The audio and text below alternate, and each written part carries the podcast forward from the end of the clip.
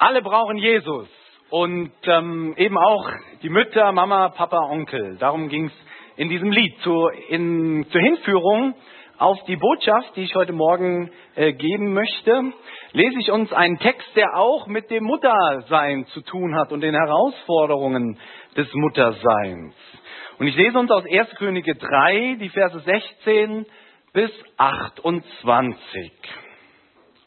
Und ich werde ganz was ich normalerweise nicht tue, ich werde ein Wort, das einfach zur Info für die, die mitlesen, ein Wort werde ich verändern in diesem Text, aber sinngemäß bleibt äh, alles gleich. Zu der Zeit kamen zwei Frauen zum König und traten vor ihn. Und die eine Frau sprach, ach, mein Herr, ich und diese Frau wohnten in einem Hause und ich gebar bei ihr im Hause. Und drei Tage, nachdem ich geboren hatte, gebar auch sie. Und wir waren beieinander und kein Fremder war mit uns im Hause, nur wir beide. Und der Sohn dieser Frau starb in der Nacht, denn sie hatte ihn im Schlaf erdrückt. Und sie stand in der Nacht auf und nahm meinen Sohn von meiner Seite, als deine Magd schlief, und legte ihn in ihren Arm, und ihren toten Sohn legte sie in meinen Arm. Und als ich es morgens aufstand, um meinen Sohn zu stillen, siehe, da war er tot. Aber am Morgen sah ich ihn genau an und siehe, es war nicht mein Sohn, den ich geboren hatte. Die andere Frau sprach, Nein, mein Sohn lebt, doch dein Sohn ist tot. Jene aber sprach, Nein, dein Sohn ist tot, doch mein Sohn lebt. Und so reden sie vor dem König. Und der König sprach, Diese spricht, Mein Sohn lebt, doch dein Sohn ist tot. Jene spricht, Nein, dein Sohn ist tot, doch mein Sohn lebt. Und der König sprach, holt mir ein Schwert. Und als das Schwert vor den König gebracht wurde, sprach der König, teilt das lebendige Kind in zwei Teile und gebt dieser die Hälfte und jener die Hälfte. Da sagte die Frau, deren Sohn lebte, zum König, denn ihr mütterliches Herz entbrannte in Liebe für ihren Sohn und sprach, ach, mein Herr, gebt ihr das Kind lebendig und tötet es nicht. Jener aber sprach, es sei weder mein noch dein, lass es teilen. Da antwortete der König und sprach, gebt dieser das Kind lebendig und tötet's nicht die ist seine Mutter. Und ganz Israel hörte von dem Urteil, das der König gefällt hatte, und sie fürchteten den König, denn sie sahen, dass die Weisheit Gottes in ihm war, Gericht zu halten. König Salomo, bis heute bekannt für seine Weisheit. Er gilt als einer der weisesten Menschen überhaupt in der Geschichte der Menschheit. Und hier finden wir in der Bibel ein Beispiel wie groß seine Weisheit war und wie er in seiner Weisheit fähig war, gerecht zu urteilen. Und nun beschreibt die Bibel eben diese Situation, da kommen zwei Frauen, zwei Mütter, und sie streiten um das um dasselbe Kind, um ein Kind, um ein relativ neugeborenes und beanspruchen beide es für sich als ihr eigenes Kind. Und jetzt soll Salomo, der König Israels, soll urteilen, beurteilen, wem gehört dieses Kind. Es kann nicht beiden gehören. Nur eine dieser beiden Frauen ist die rechtmäßige, echte Mutter. Und wie soll er das anstellen, gerade in einer Zeit, wo DNA-Untersuchungen noch nicht so weit fortgeschritten waren? Wie kann er in diesem Urteilsprozess Beweise sammeln für die echte Mutterschaft eben. Und dann eben ein gerechtes, richtiges Urteil fällen. Und hier zeigt sich, offenbart sich Salomos Weisheit. Salomo reizt, entlockt der echten Mutter die ganze Mutterliebe. Salomo weiß, wie eine Mutter reagieren würde, wenn dem Kind Gefahr drohen würde. Er weiß, dass eine Mutter kämpfen wird, bis zum letzten kämpfen wird wie eine Löwin um das Wohl ihres Kindes. Nicht umsonst haben wir ja diesen Ausdruck, kämpfen wie eine Löwin. Gerade das kennen wir ja aus der Natur. Löwinnen werden um ihren Nachwuchs kämpfen. Auch andere Tiere im Tierreich. Mit Muttertiere. Selbst wenn sie an sich harmlos sind. Selbst wenn sie normalerweise so scheu wären, dass sie jeglichen menschlichen Kontakt vermeiden würden und immer die Flucht ergreifen würden. Sobald ein Muttertier in der Natur Nachwuchs hat und dieses Nachwuchs eben nicht fliehen, mitfliehen kann, dann kann es gefährlich werden. Und ich denke, in gewisser Weise ist das auch bei uns Menschen eben so. Eine Mama wird aus Liebe zu ihrem Kind alles Mögliche tun für das Wohlergehen ihres Kindes, kämpfen wie eine Löwen und bereit sein, eigene Gefahren und eigenen Verzicht in Kauf zu nehmen. Und so lesen wir es ja auch hier in diesem Text. Die Mutter, die echte Mutter, und davon geht Salomo aus in seiner Weisheit, die echte Mutter wird reagieren, ihre ganze Mutterliebe wird entbrennen. Und sie wird bereit sein, sie ist bereit, selbst auf ihren eigenen Anspruch auf das Kind zu verzichten, nur dass es dem Kind gut geht. Ich lese uns nochmal die Verse 26 und 27. Da sagte die Frau, deren Sohn lebte, zum König, denn ihr mütterliches Herz entbrannte in Liebe für ihren Sohn. Das sind ganz starke Worte und sprach, ach mein Herr, gebt ihr das Kind lebendig und tötet es nicht. Jener aber sprach, es sei weder mein noch dein, lass es teilen. Da antwortete der König und sprach, für Salomo ist es jetzt klar, gebt dieser das Kind lebendig und tötet es nicht. Sie ist die Mutter, Salomo braucht keine Beweise mehr, keine weiteren Beweise. Die Beweisführung ist abgeschlossen. Er weiß jetzt mit Garantie, wer die echte, richtige Mutter ist. Und er kann nun ein gerechtes Urteil fällen. Weil die echte Mutter in ihrer tiefen Liebe zu ihrem Kind bereit wäre, um das Wohl des Kindes selbst auf ihren Anspruch zu verzichten. Und ihr Lieben, ich denke, diese tiefe Liebe hat Gott Eltern und vielleicht eben insbesondere noch mal mehr den Müttern ins Herz gelegt. Diese Liebe, Bereitschaft zu verzichten. Bereitschaft zu verzichten um das Wohl des Kindes. Und dann diesen Verzicht eben nicht als Verlust anzusehen, sondern als ein Gewinn, weil es dem Kind gut geht.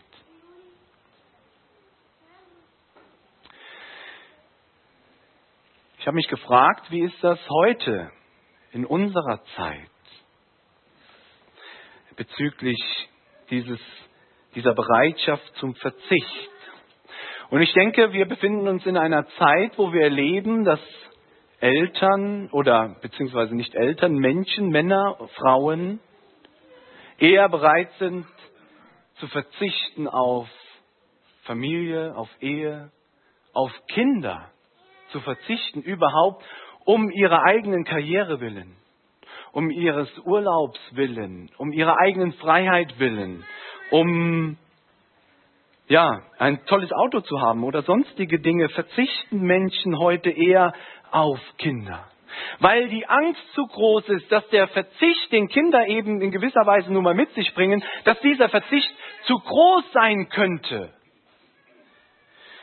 Ja, Diejenigen unter uns, die Mütter sind, die Väter sind, die wissen, Kinder bedeuten in gewisser Weise Verzicht. Kinder kosten Geld. Kinder kosten Kraft. Kinder kosten den Schlaf. Kinder, Kinder ruinieren, verunstalten die Wohnung. Kinder füllen den Terminkalender. Kinder kosten Energie, Nerven ihr Lieben. Ich denke, das ist so. Und ich habe uns einen kurzen Ausschnitt mitgebracht, ein kurzes Video, das es auch noch mal ein bisschen veranschaulicht. Du schreist die ganze Nacht. Du machst ins Bett. Du bekommst erst Zähne und dann noch die Windpocken. Du hast erst den Kindergarten, dann die Schule und mit 15 hast du uns. Ja, du machst uns wahnsinnig. Pur Glück. Deine Anschaffung ist kostenlos. Danach wird's teuer. Du benötigst Zeit und Platz. Du kostest uns die neuen Schuhe, den größeren Fernseher und den Urlaub am Meer. Du bist kein Luxus. Du bist unbezahlbar. Es gibt viele gute Gründe, keine Kinder zu bekommen. Und dem Besten ist doch zu tun, dich. Du kannst nicht sprechen und erklärst uns die ganze Welt. Du kannst nicht laufen, aber hilfst uns auf die Sprünge. Du lernst jeden Tag so viel und lehrst uns noch viel mehr. Du zeigst uns, dass es nie den falschen, sondern eigentlich nur den richtigen Zeitpunkt gibt, dich zu bekommen. Du hast Mutter und Vater und brauchst doch das ganze Land, um glücklich aufzuwachsen. Du bist nicht allein, sondern unsere wertvollste Aufgabe.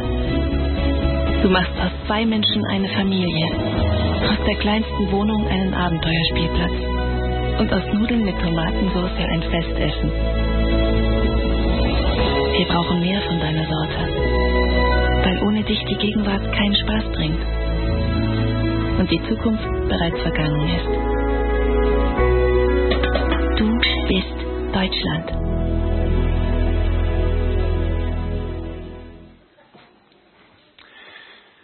Ein schönes Video, wie ich finde. Steckt ganz viel Wahrheit drin. Und ja, dieses Video verdeutlicht, Kinder bedeuten Verzicht.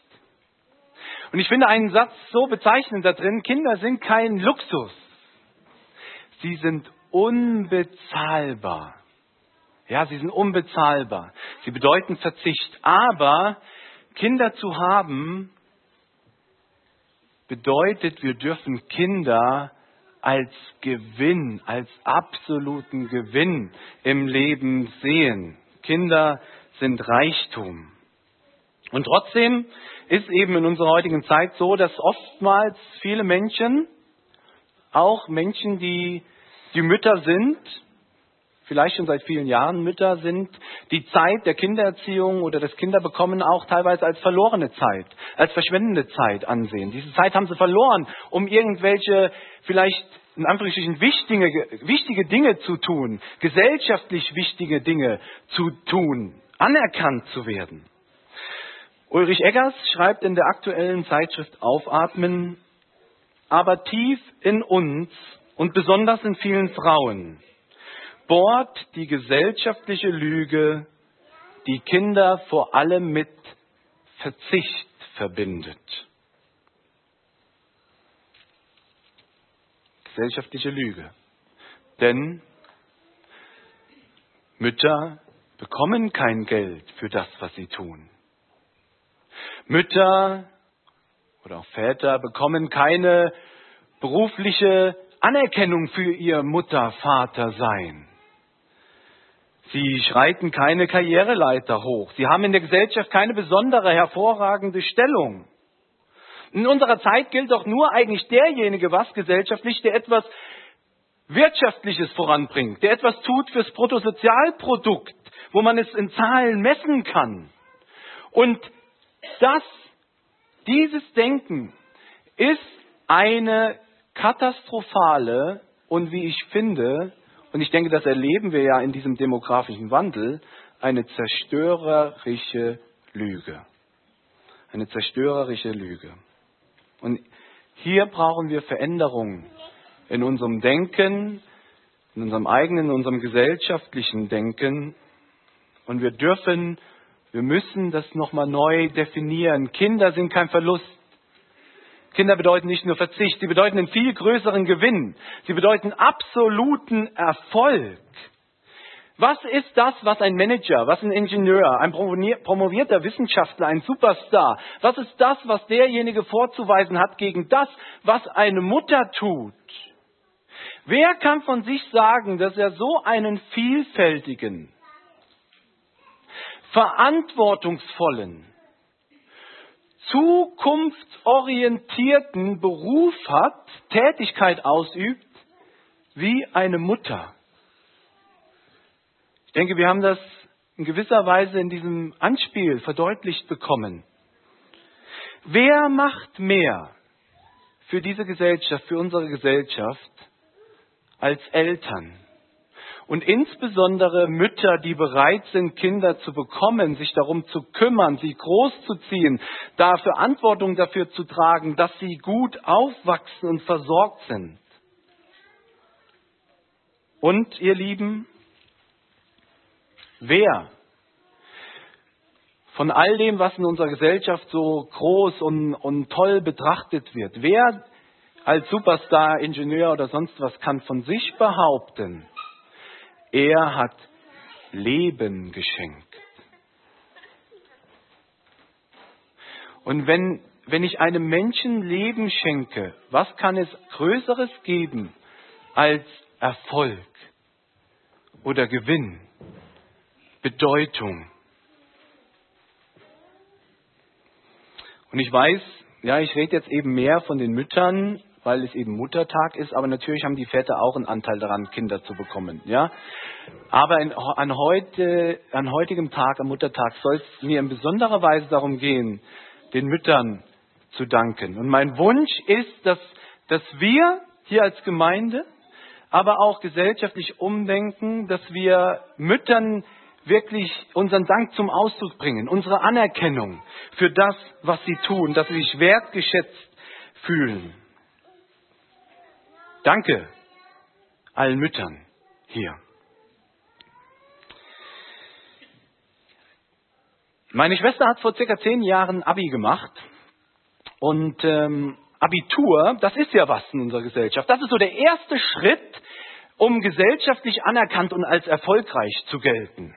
Abitur, wow, ich habe Abi. Was hast du? Ja.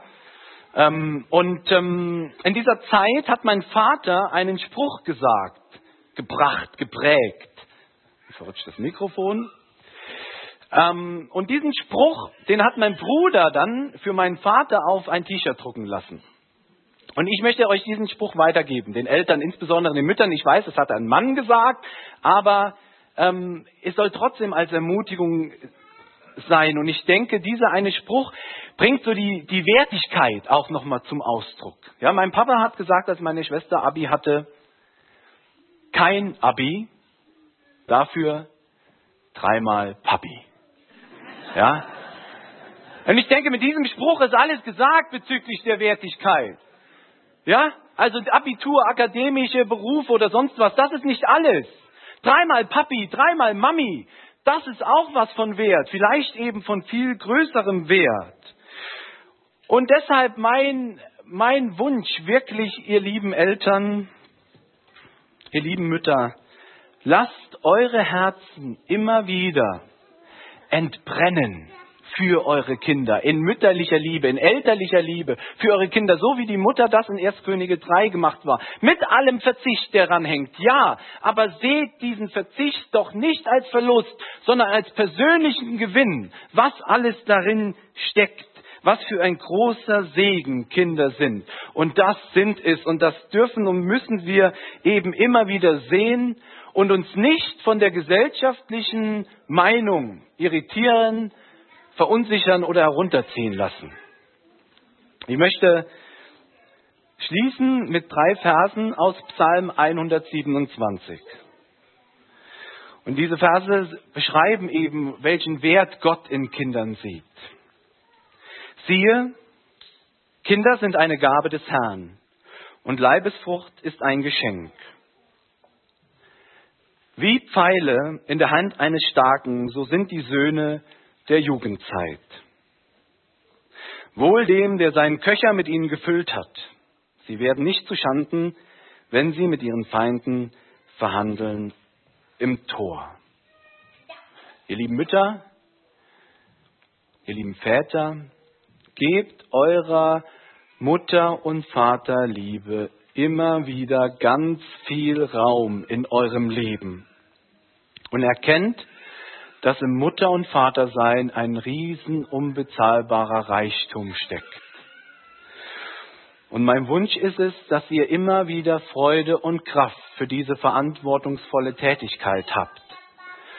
Und erkennt eben, was für ein Gewinn es ist. Und dass ihr das alles genießt Mutter sein, Vater sein zu dürfen, aus dem tiefen Wissen heraus, dass Vater und Mutter sein etwas ist, was Gott freut, womit ihr den Schöpfungsauftrag erfüllt. Und dass ihr in eurem Vater und Mutter sein Gott auf unglaublich schöne Art und Weise ehrt. Davon bin ich zutiefst überzeugt. Gott segne euch, liebe Mütter, ihr lieben Väter und uns alle. Amen.